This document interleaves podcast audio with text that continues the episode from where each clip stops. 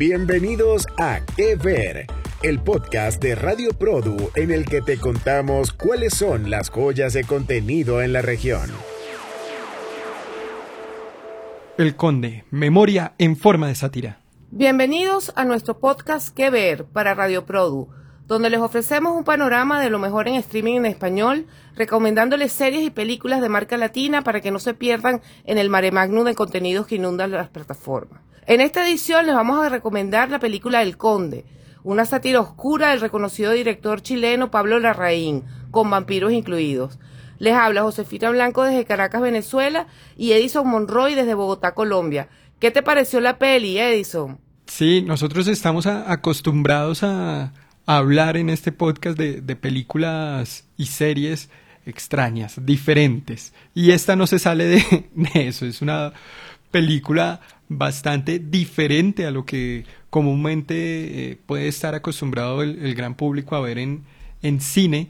Y definitivamente es una película que te pone a pensar, te, te sugiere eh, un tema y hablar de ese tema, en especial obviamente para, para los chilenos, con esta figura que por momentos, eh, o no, pues es muy odiada en estos momentos, que, que es Augusto Pinochet, pero que tiene de todas formas todavía su, sus personas que, que, lo respetan y que lo ven como, como un líder importante. Entonces creo que esto pone eh, sobre la mesa ese tema. Sí, bueno, lo, lo, importante fue que la película, primero, bueno, fue presentada mundialmente el 31 de agosto del 2023 en el Festival de Venecia, ¿no? En la 80 edición.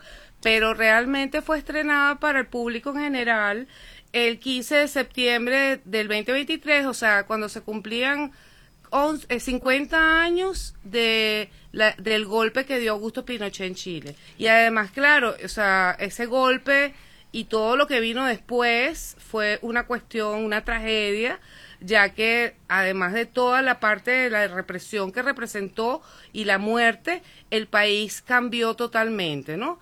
Y bueno, esto básicamente pone a Pinochet que bueno, por supuesto, perseguido por violar los derechos humanos como un monstruo. Y esto creo que es lo que pretende presentar la raíz con su película. Claro, fueron 17 años de dictadura de Augusto Pinochet, en el que hubo más de 3.065 desaparecidos y muertos, además de 40 represalias eh, contra diferentes personas que les tocó eh, 40.000, me refiero, perdón, les, les corrijo ahí de personas que les tocó salir exiliados de, de Chile.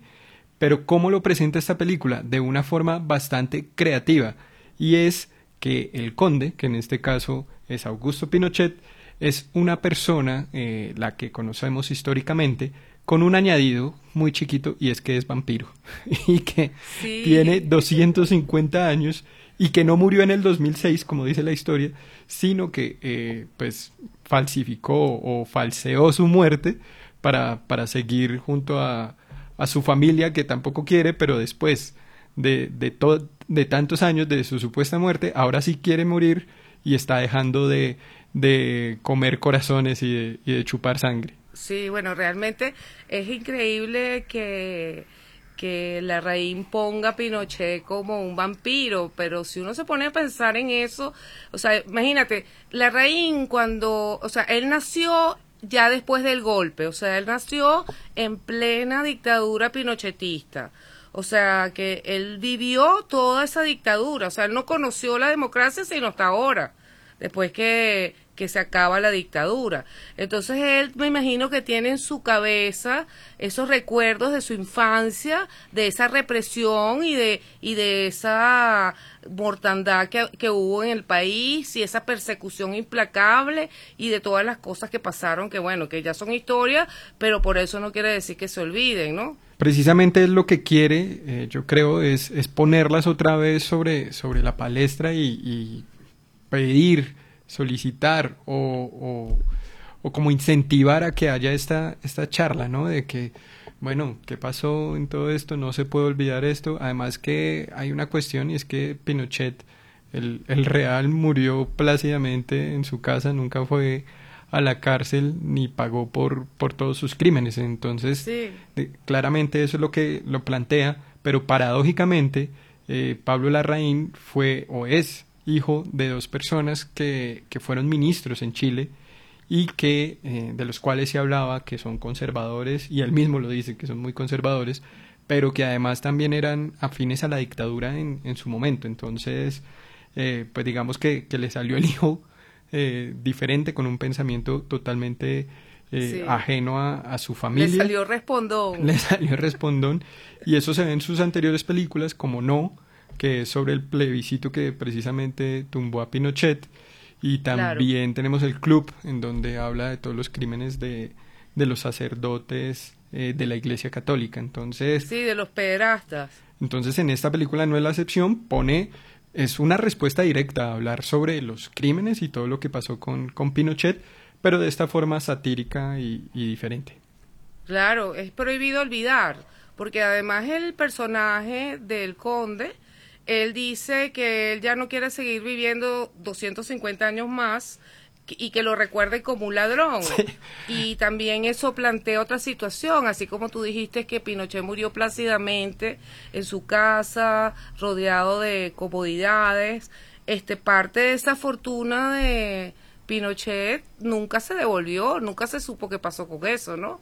Y que eso es parte también del planteamiento dentro de la película, porque o los otros personajes que, que giran alrededor del conde son sus cinco hijos que, que están allí como unas aves de rapiña esperando ver qué, le, qué, le, qué les deja el papá. Entonces, toda esa problemática se maneja allí, ¿no? Sí, y, y lo que dices de que es divertido, pues lo que decimos de la sátira, que este Pinochet eh, no está triste porque la gente no lo recuerda, que lo deberían recordar como asesino, dice, y no como, como ladrón, que eso, eso es lo que tiene indignado y, y, esa es como una de las razones por las que, por las que quiere morir. Bueno, una Bueno, de, las cosas que siempre decimos en, en este podcast es lean los créditos. Y pues leyendo los créditos, eh, tenemos que eh, esta película, pues además de dirigida por Larraín, también fue escrita por él y por Guillermo Calderón, que ha estado también en algunas de sus otras películas y que es entre todo un dramaturgo. Entonces sí se nota que tiene una puesta en escena teatral, ¿no? Sí, totalmente. Hasta la, no sé, como la, la forma de cómo está plan, puesta la cámara frente a los planos. Este, yo no vi mucho movimiento de cámara, sino como que la cámara estaba fija en algún lugar, ¿no? Así como si fuera algo teatral. ¿No te pareció? Sí, tal, tal cual lo que dices y, y lo que refleja como una puesta en escena en donde no hay mayores puntos de vista, sino que está fija y quieta. De productores tenemos a Juan de Dios Larraín, que es el hermano de, de Pablo y con el que siempre hace sus películas, y Rocío Jaude. Eh, pues además, esta película es hecha por Faula, amiga de, de la casa de Produ, y pues fue para Netflix, que la pueden ver ya mismo, pues estar ahí por siempre en, la plataforma, y pues obviamente está con, con toda eh, la supervisión de Netflix, en este caso de, Francisco Ramos, que es el, el vicepresidente de contenidos para Latinoamérica, y que pues siempre están abiertos a, a hacer historias de todas formas diferentes y, y que llamen la atención, y con esta claramente lo lograron. Y cuéntame un poco sobre el casting, porque a mí me pareció la actuación genial. Tenemos un, casting que, que está muy chévere porque mezcla actores de, de gran recorrido con nuevas caras. Entonces, eh, pues tenemos principalmente a Jaime Badel, que es un actorazo que tiene más de 30 años de, de trayectoria y asimismo más de 30 películas en su haber, y él es el que hace precisamente a, a Pinochet, ¿no? Y lo hace de una forma magistral entre como sí lo, lo que te exige la, la sátira que es ser divertido pero sin pretender serlo no Claro, este no ser gracioso, sino ser, o sea, no ser un payaso, sino ser inteligentemente humorístico. así mismo él ha estado también en películas de, de Larraín como El Club y el mismo Neruda. Entonces también es como uno de sus por decirlo así actores fetiche. Tam-.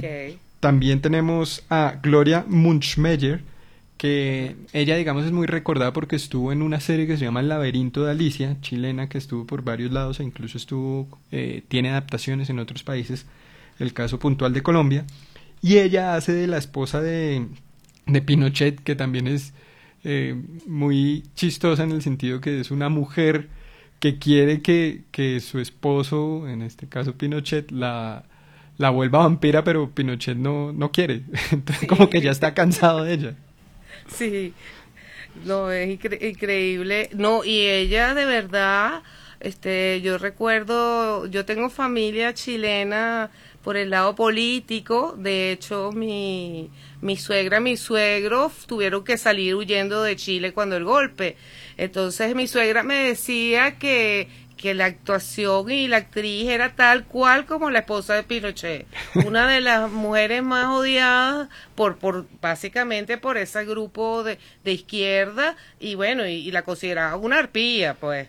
Y además que en la película le tiran varios dardos en que pues ella misma se autoproclama como, como la que tuvo varias de las ideas que después Pinochet eh, ejecutó, ¿no? Sí, seguramente. tiene, unos ataques directos.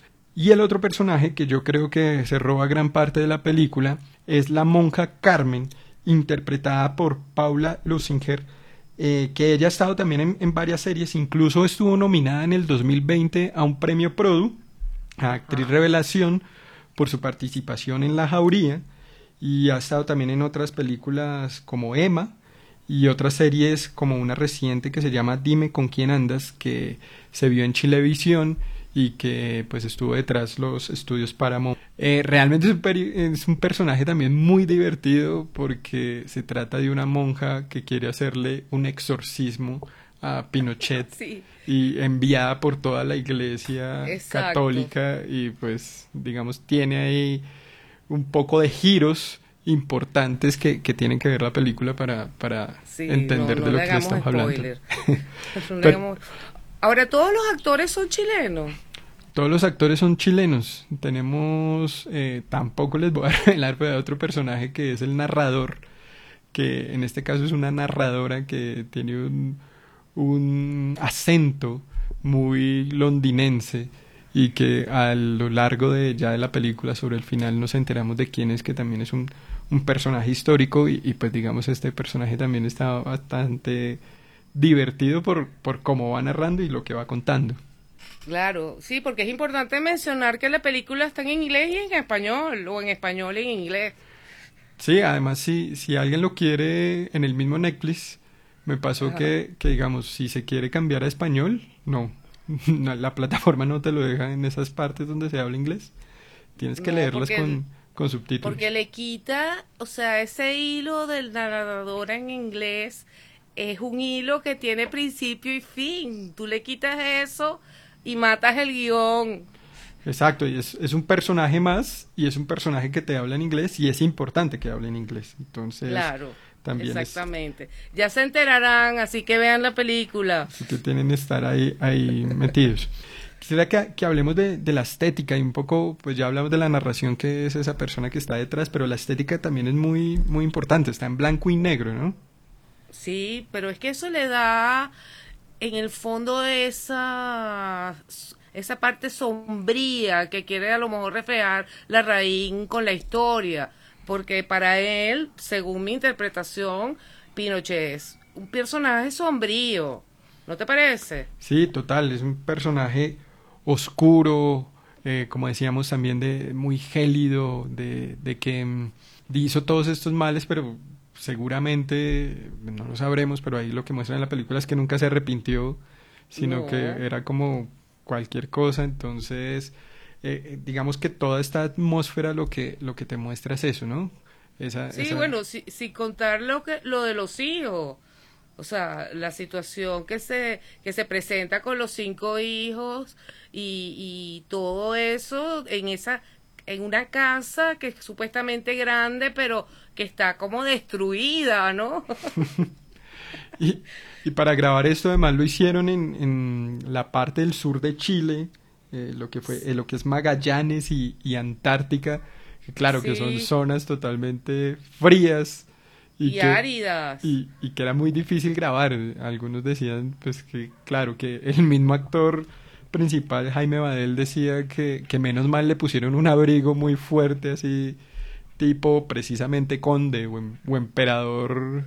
Y, y, pues pudo ahí como resguardarse un poco del frío, pero habían otros actores que estaban totalmente normales y yo no sé cómo, cómo hicieron la palabra Chile viene de chili, en inglés que significa frío. o sea que me imagino que viene por ahí el nombre del país, a lo mejor me equivoco, pero es así. No, y además la parte, porque frío y mojado. O sea, qué desagradable. o sea que el, el, el director busca que el espectador vea al personaje y lo que lo rodea como algo desagradable y le quita el color porque realmente no tiene color. Y también una de las cosas que, que decía el mismo Larraín es que lo quiso hacer así para no tener que, pues él cree que sin color es más probable que, que el espectador lo vea al protagonista desde afuera y, y, que esa empatía que a veces se generan con, con estos personajes no suceda. Entonces como, como que esté más apartado de, del espectador y por eso mismo lo hacen sátira y por eso mismo es muy directo con los con los mensajes que se dan. O sea, es una también una película ante todo política, ¿no? Porque digamos la esta esta monja de la que hablábamos llega y en unas entrevistas que, que le está diciendo les dice las cifras tal cual así, es como, se les, como si le estuviera dando una clase al espectador de qué fue lo que pasó. Claro, porque es, es, es, como simbólico porque la monja va supuestamente a exorcizarlo o a sacarle el demonio que tiene Pinochet como vampiro. Pero lo hace también paralelamente sacando las cuentas de lo que tiene Pinochet. Entonces como, como que hay una comparación entre revelar los secretos sucios de Pinochet y al mismo tiempo sacarle el demonio. Sí, hay, hay otras escenas que, que me parecieron divertidas y, y, que por un momento uno cree que está viendo Superman las primeras, ah, las primeras películas y son los vuelos de, de Pinochet sobre Santiago que supuestamente se iba a cazar y a chupar sangre por las calles de Santiago, entonces tiene unos planos de Pinochet volando y pues son bastante divertidos. Y también un vuelo de la monja para que lo vean que ah, muy bien hecho. No, ese vuelo es genial. Como una bailarina parecía ahí sobre los aires, ¿no? Sí, esa, esa, esas escenas son muy bien logradas. Pues Josefina, tus, tus conclusiones de esta película y, y por qué nuestros radioescuchas de Radio Produ deben ver El Conde? Bueno, yo creo primero que todo que todo latinoamericano o todo cinéfilo que se respete tiene que ver todo lo que ha hecho Pablo Larraín, empezando por ahí, ¿no? Ese, es, ese director es un director que ha hecho, bueno, este es su último trabajo, pero eh, no es que ha hecho solamente películas locales, sino que como tú mencionaste, ha hecho películas de más larga, grande envergadura, y también incluso internacionales, porque él, él hizo la serie Jackie, que es sobre la vida de Jacqueline Kennedy, y también hizo una que se llama Spencer, que trata sobre la vida de Lady Diana. O sea que él se atreve a ir a otros eh, lugares, no solamente a su parte histórica de su país, sino que va más allá. O sea, evidentemente le gustan la, los biopics, o sea, digo yo, ¿no? y, cuando quiere hablar y, pero cuando quiere hablar de Chile sí lo hace lo que lo tocó más, que es toda esta Sí, claro. Pero eso es lógico porque yo me imagino que uno como creador busca este sacar lo local primero y es algo que está en tu corazón, en tu mente, en, en como tú creciste, pues.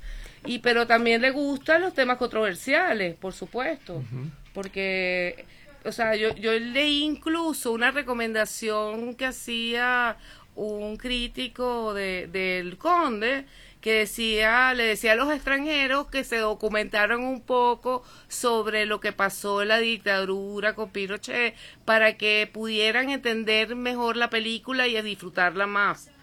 O sea, porque lo que tú decías, lo que la monja habla, los diálogos que tiene Pinochet. A mí personalmente la, la película me gusta porque se sale de, del, del, molde de lo que generalmente vemos en lo que son eh, series o películas sobre personajes de la historia, sean eh, bien recordados o mal recordados.